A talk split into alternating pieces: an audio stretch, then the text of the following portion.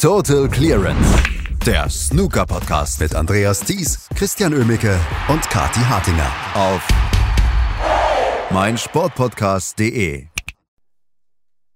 Es sind momentan schwarze Tage für Snooker. Nicht, dass die English Open in Brentwood stattfinden, das überhaupt nicht. Es ist auch gar nicht eigentlich der Ort, um Witze zu machen momentan, weil das Snooker steckt tatsächlich in einer Krise. Nachdem wir vor ein paar Monaten schon darüber gesprochen haben, dass Liang Wenbo suspendiert ist, haben wir letzte Woche schon darüber gesprochen und gestern hier im Podcast, dass fünf weitere Spieler aus China gesperrt worden sind. Gestern schlug die nächste Bombe ein und darüber müssen wir sprechen. Das tue ich heute wieder mit Christian Emmeke. Hallo Christian. Hallo Andreas. Ja, es ist eine Bombe gestern eingeschlagen, weil bislang haben wir über Spieler gesprochen, Liang Wenbo natürlich, Lü Ning, ähm, die schon einen ge gewissen Namen hatten, aber noch nicht so richtig äh, für das Top-Snooker ähm, gestanden haben. Gestern wurde Yan Bingtao bei seiner Ankunft in Brentwood sofort suspendiert. Was ist da los?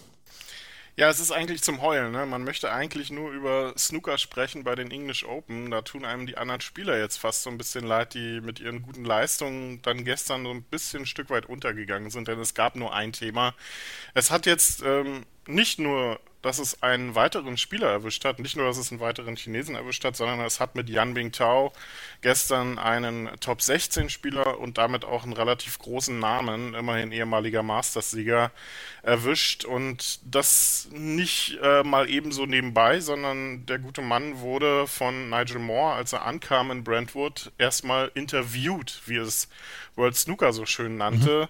Mhm. Ähm, Verhör wäre wahrscheinlich das bessere Wort ähm, dafür. Und ja, als Ergebnis dieser Untersuchung wurde er danach von Jason Ferguson sofort gesperrt, wie auch die anderen Spieler. Und das hat natürlich weitreichende Auswirkungen. Nicht nur, dass es jetzt ähm, ein weiterer Spieler ist und ein großer Name, sondern es ist ein Spieler, der auch nicht in Ding Junhui Snooker Academy trainiert, das heißt auch nicht die gleichen Kreise hat wie die anderen Spieler, die gesperrt wurden im Normalfall. Nein, der trainiert bei Vix Snooker Academy und das ist natürlich jetzt eine andere Dimension, die das erreicht hat, wenn man sich so langsam fragt, was für Namen kommen da jetzt noch, wie groß ist diese ganze Sache ähm, und was steckt dahinter und wie zum Teufel ist das so lange unter äh, Verschluss gehalten worden, auch von allen Beteiligten. Warum hat da keiner mal den, Entschuldigung, Arsch in der Hose gehabt und hat sich mal früher gemeldet oder geäußert? Also ähm, die Frage ist jetzt natürlich, was ist da alles, was steckt da alles im Hintergrund? Da werden wir die Untersuchungen abwarten müssen. Handfestes gibt es ja jetzt noch nicht, aber was wir jetzt seit gestern auf jeden Fall wissen, ist, dass es nochmal größer ist als gedacht und dass auch große Namen diesmal nicht verschont bleiben. Also das ist schon eine sehr, sehr schwarze Nachricht, nicht nur für chinesische Snooker, sondern für Snooker allgemein. Snooker allgemein ist äh, dort in der Bretouille. Da, da geht es, glaube ich, gar nicht um Nationalitäten, weil ähm, wie groß es sein werden oder werden könnte, das wissen wir zu diesem Zeitpunkt noch nicht. Du hast die Fakten angesprochen, wir, ähm, dass das unter der Decke gehalten werden konnte die letzten Monate und Jahre.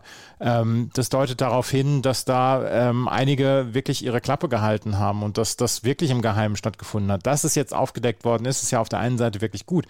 Auf der anderen Seite fragt man sich und hat man dann auch Angst, ähm, wie groß könnte es noch werden? Neil Foles und äh, Jimmy White haben sich gestern auch schockiert gezeigt, gerade weil es so einen großen Namen wie Yan Bingtao jetzt getroffen hat, schräg, äh, in Anführungsstrichen getroffen hat, sondern weil der dann auch mit beteiligt ist. Und ähm, das ist eine Geschichte, die mir so ein bisschen Angst macht, weil das Matchfixing etc. haben wir auch in mehreren Sportarten. Ich bin, wie gesagt, im Tennis dann ja auch zu Hause und äh, auch dort haben wir es und auch dort ist es ein Problem. Allerdings da eher in den unteren Klassen, Schrägstrich bis zum Challenger-Niveau auf Grand Slam-Ebene, würde ich erstmal nicht so sagen, da wird genug Geld verdient. Jetzt haben wir hier im Snooker haben wir Top-Profis, die des Matchfixing beschuldigt sind. Wir wissen im Moment noch nicht, äh, im Zweifel für den Angeklagten, aber wir wissen noch nicht, was die, was die Vorwürfe etc. sind, weil auch da hat sich dann ja World Snooker gestern sehr bedeckt gehalten. Aber ähm, ich habe Angst davor, wie groß es noch werden kann. Ja, und vor allem, ähm, was das so ein bisschen komisch macht, Jan Bingtao ist ja nur wirklich ein Spieler, dem man das nicht unbedingt zugetraut hätte und der das ja auch absolut nicht nötig hat, weder aus finanzieller Sicht noch aus spielerischer. Das ist ja ein, ein Spieler, der von, der weit beachtet ist in der, in der Snooker-Szene inzwischen als hart arbeitender, hart trainierender Snookerspieler geht, als Vorzeigeprofi. Also da, äh, das wäre eine riesen, das ist einfach eine Riesensache, die da gestern aufgedeckt wurde und oder zutage gekommen ist. Also ja, es macht einen ähm, so ein bisschen, ich will nicht sagen ängstlich, aber ähm, in der Hinsicht schon ein, ein Stück weit ähm, ja, hat man so ein bisschen Respekt davor, was da jetzt tatsächlich im Hintergrund alles läuft, was für Strukturen dahinter sind. Und ich kann nur hoffen, dass alles aufgedeckt wird und dass da keiner ungeschoren davon kommt, der da auch nur ansatzweise irgendwie mit drin steckt und ähm, dass die ganze Sache dann irgendwann auch zu den Akten gelegt werden kann und man über Snooker sprechen kann und sich nicht, ähm, wie es dann jetzt teilweise sein wird, bei manchen Matches und manchen Stößen fragen muss, wie das denn zustande gekommen ist. Ähm, da sieht zum Beispiel jetzt Jan Bingtaus 0 zu 9 im German Masters Finale gegen Zhao Shintong aus äh, ganz anders aus, ähm, wenn man das äh, gestern sieht. Ähm, da sehen so manche andere Matches jetzt ganz anders aus. Stell dir vor, du führst gegen einen 18-jährigen Belgier mit 3 zu 0 und musst in einen Decider. Wie sieht das denn aus? Mhm. Ja, das ist, ähm, also Jimmy White hat gesagt gestern, dass äh, er Yan Bingtao immer hat kämpfen sehen und äh, er nie oder ihm nie was aufgefallen ist. Aber du sagst es, dieses 0 zu 9 gegen Georges Tong äh, sitzt natürlich jetzt oder steht in einem anderen Licht jetzt. Und ähm, wie gesagt, Verdächtigungen äh, sind zu viel und wir wissen es nicht und äh, die, die Vorwürfe kennen wir alle noch nicht. Ähm, Fakt ist allerdings, dass Yan Bingtao suspendiert ist und ähm, ja, man hat so ein bisschen Angst davor, welcher Name wird heute rausgezogen. Ja, jetzt hast du meinen super Übergang zu Ronnie O'Sullivan. Hast ja, du gar nicht weiß. genutzt, ne? Nee. Aber wir wollen natürlich auch so einen Namen da gar nicht mit reinbringen, denn äh, klar, erstmal steht die Unschuldsvermutung über allem, aber es ist natürlich jetzt eine gefährliche Phase, weil man ähm, so manches jetzt vielleicht auch anders sieht und so manche Matches, die zum Beispiel ja auch von einem Herrn wie Snookerbecker oder auch von anderen in der Community aufgedeckt wurden in, der, in den letzten Jahren, was heißt aufgedeckt, also so ein bisschen angeprangert wurden, hey, da war schon ein bisschen was merkwürdig. Ähm, in diesem Match, welche Stöße da angegangen wurde. Jemand brachte gestern ähm, Xiao Gudong gegen, ähm, ich weiß gar nicht, gegen wen es war, ich glaube, war es Xiao Shintong gegen Xiao Gudong, ich, ich weiß es jetzt nicht, gab da ähm, gleich noch andere Infos und das ist natürlich sehr eine sehr blöde Situation für Snooker, weil man jetzt so einen Generalverdacht gegen ähm, diverse Spieler hat oder gegen, gegen äh, komische Situationen. Und das ist das Schlimmste, was in einem Sport natürlich passieren kann, weil ähm, über allem muss einfach die, die freie Sportgewalt stecken, dass man in einem Match, in das man reingeht, nicht vorher das Ergebnis kennt. Ähm, das ist das, was Sport ausmacht und so muss es eigentlich auch bleiben. Und deswegen hoffe ich, dass wirklich alles aufgeklärt wird, was damit zusammenhängt. Und ähm, auch wenn es jetzt mit Yan Mingtao dann von mir aus auch einen großen Namen erwischt, wenn, wenn er was damit zu tun hat, dann muss er gesperrt werden und bleiben. Und dann müssen auch die anderen Spieler, die da irgendwie mit drin hängen, ähm, auch aus dem Verkehr gezogen werden. Anders geht's nicht. Und ansonsten hat Snooker in der Zukunft ein riesengroßes Vertrauensproblem. Das auf jeden Fall. Ein riesengroßes Vertrauensproblem hat Ronnie O'Sullivan nicht. Der hat ganz viele Fans. Ähm, er hat vielleicht zwischendurch ein Vertrauensproblem mit seinem Spiel. Das gestern zwischendurch auch. Oh, das ist, also die Überleitung ist jetzt ein bisschen hingestolpert. Aber wir wollen natürlich auch über das Sportliche sprechen. Und Ronnie O'Sullivan hat gestern so ein bisschen das Match des Abends gespielt gegen Ben Mertens. Ben Merkens als 18-jähriger Belgier. Ich habe ihn noch nicht so häufig gesehen, beziehungsweise gestern zum ersten Mal so wirklich komplett. Und mich hat er sehr beeindruckt. 4 zu 3 hat Ronnie O'Sullivan gewonnen und man muss sagen, er hat sich zu diesem 4 zu 3 gequält, weil eigentlich hätte das auch 4 zu 0 ausgehen können und dann hätten wir heute über einen äh, ja, Pflichtsieg gesprochen. Aber Ben Mertens hat sich in dieses Spiel reingefuchst, natürlich auch ein bisschen unter Zuhilfenahme von Ronnie O'Sullivans Unaufmerksamkeiten, aber so funktioniert Snooker dann auch und hat daraus am Ende ein richtig tolles Match gemacht. Das konnte man, das war was fürs Auge gestern. ja, ist schon kurios. Bis zu dem Zeitpunkt hatte ja noch keiner der gesetzten Spieler auch nur ansatzweise irgendwie in Gefahr ausgesehen gestern, vielleicht mal abgesehen von Ja Trump, ähm, sein Auftaktmatch zu verlieren. Und dann ist es ausgerechnet Ronnie O'Sullivan, der so ein bisschen Probleme hatte und das eigentlich ja gar nicht so aussah, denn er hatte eigentlich nur die Probleme, den Sack zuzumachen in seinem Match, führte mit 3 zu 0. Ähm, ben Mertens äh, hatte Möglichkeiten im ersten Frame und hatte auch mit einer 54 eine gute Chance im dritten Frame, ähm, sich den zu holen, konnte beides aber nicht nutzen. Ronnie O'Sullivan mit zwei 51er Serien dann jeweils und eine 81 in Frame 2 führte 3 zu 0 und hatte dann im vierten Frame gute Möglichkeiten, im fünften Frame gute Möglichkeiten, im fünften hat er mehrfach den Matchball verschossen. Ähm, ben Mertens holte sich diesen Frame auf schwarz und das war so ein bisschen der, der Knackwendepunkt dann, nachdem er sich mit einer 65 ja schon sein Ehrenframe, dachte man zu dem Zeitpunkt, geholt hat. Und dann macht er eine 73 und steht auf einmal im Decider. Ähm, also das ist schon sehr interessant ähm, und sehr gut, was der Belgier da gestern gezeigt hat, denn er gilt als großes Talent und ähm, musste es auch mal so ein bisschen auf der Tour dann unter Beweis stellen.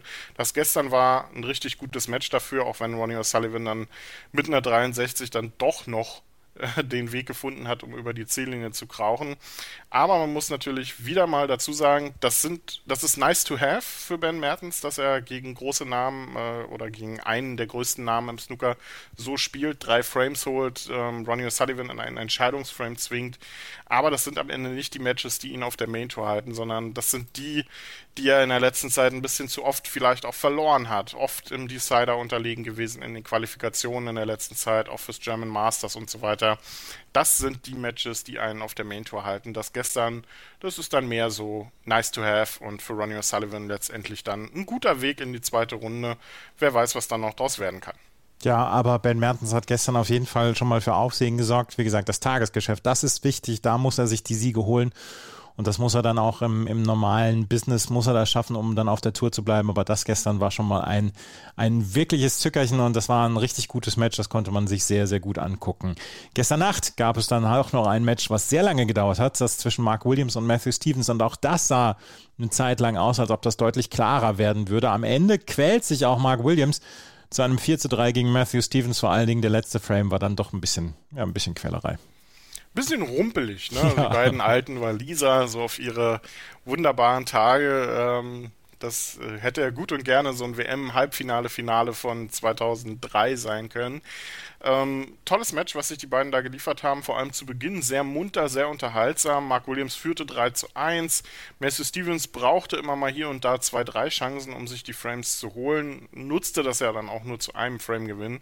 Ähm, bevor er dann gegen Ende des Matches eigentlich etwas stärker wurde. Und das ist ja etwas, was Matthew Stevens nicht unbedingt auszeichnet eigentlich. Der wird ja normalerweise eher gegen Ende des Matches dann etwas schwächer. Aber zwei gute Breaks gespielt, einen Entscheidungsframe erzwungen.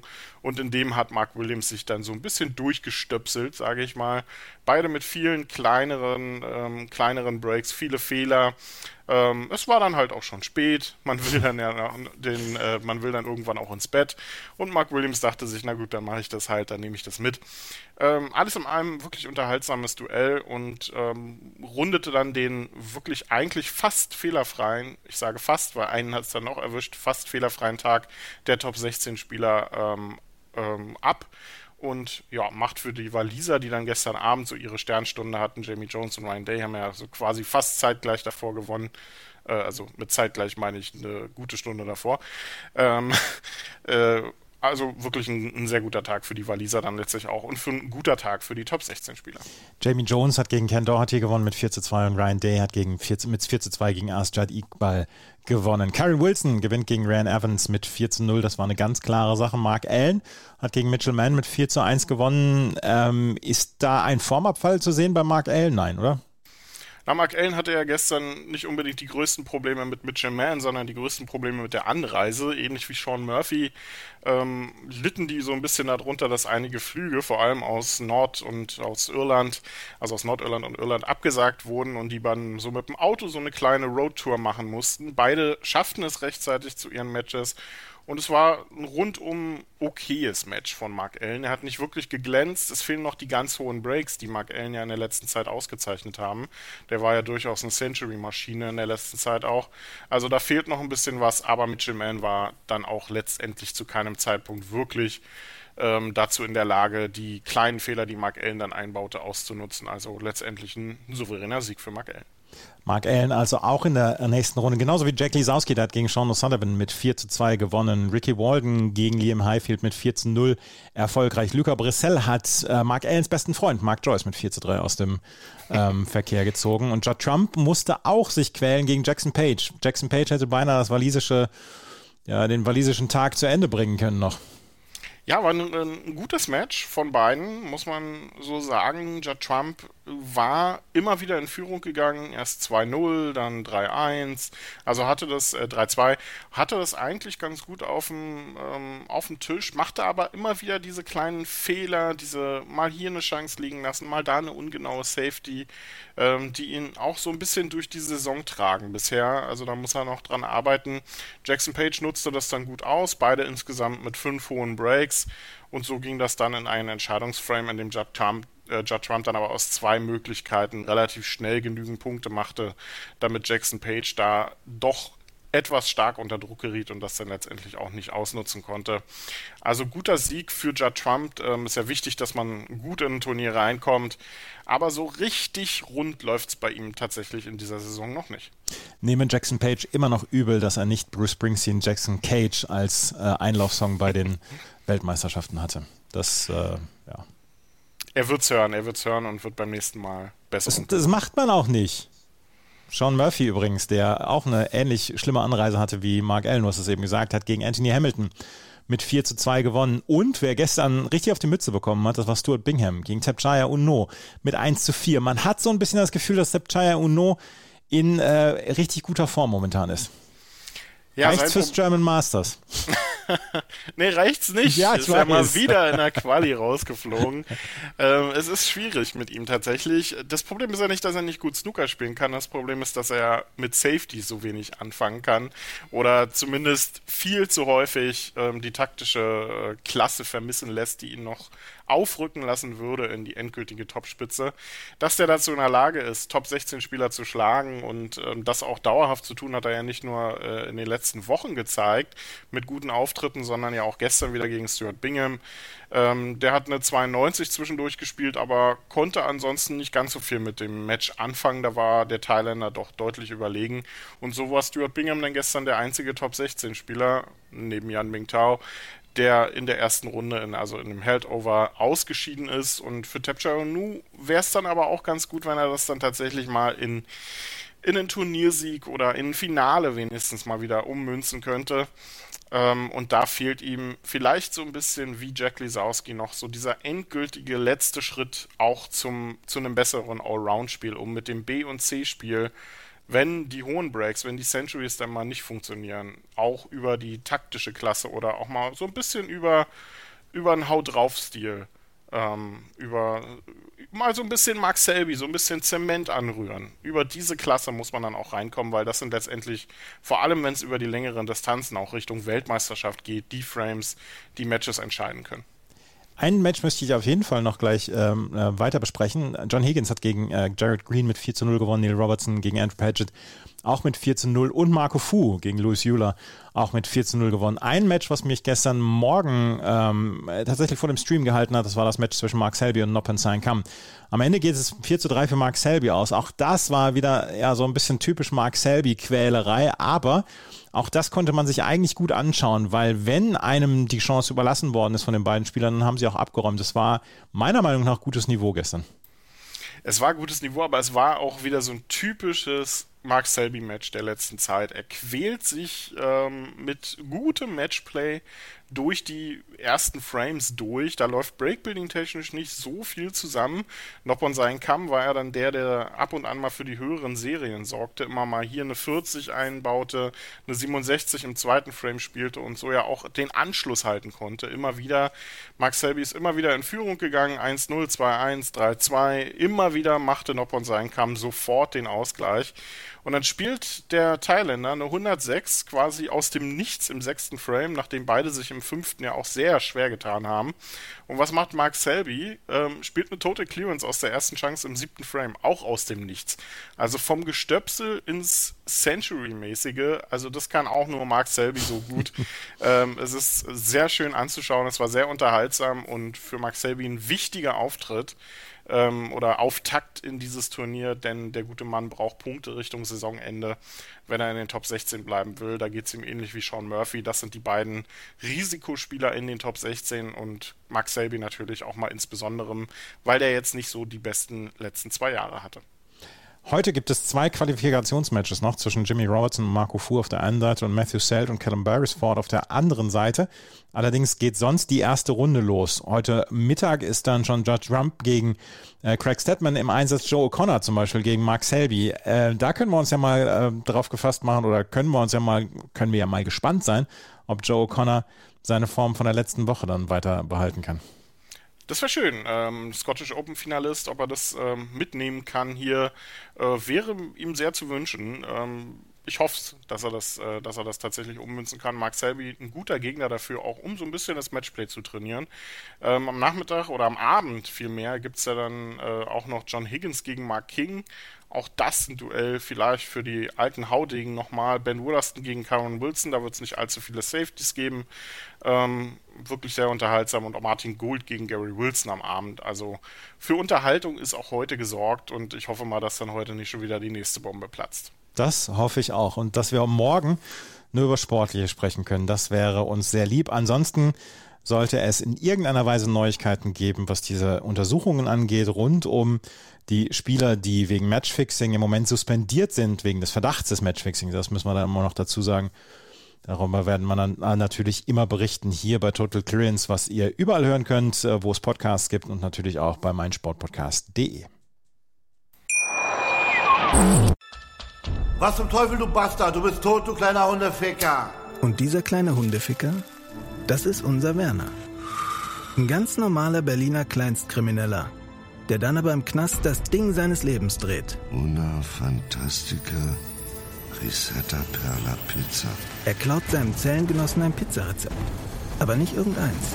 Und mit dem eröffnet Werner dann die beste Pizzeria Berlins. Doch Werners Glück ist nur von kurzer Dauer. Denn es hagelt Probleme.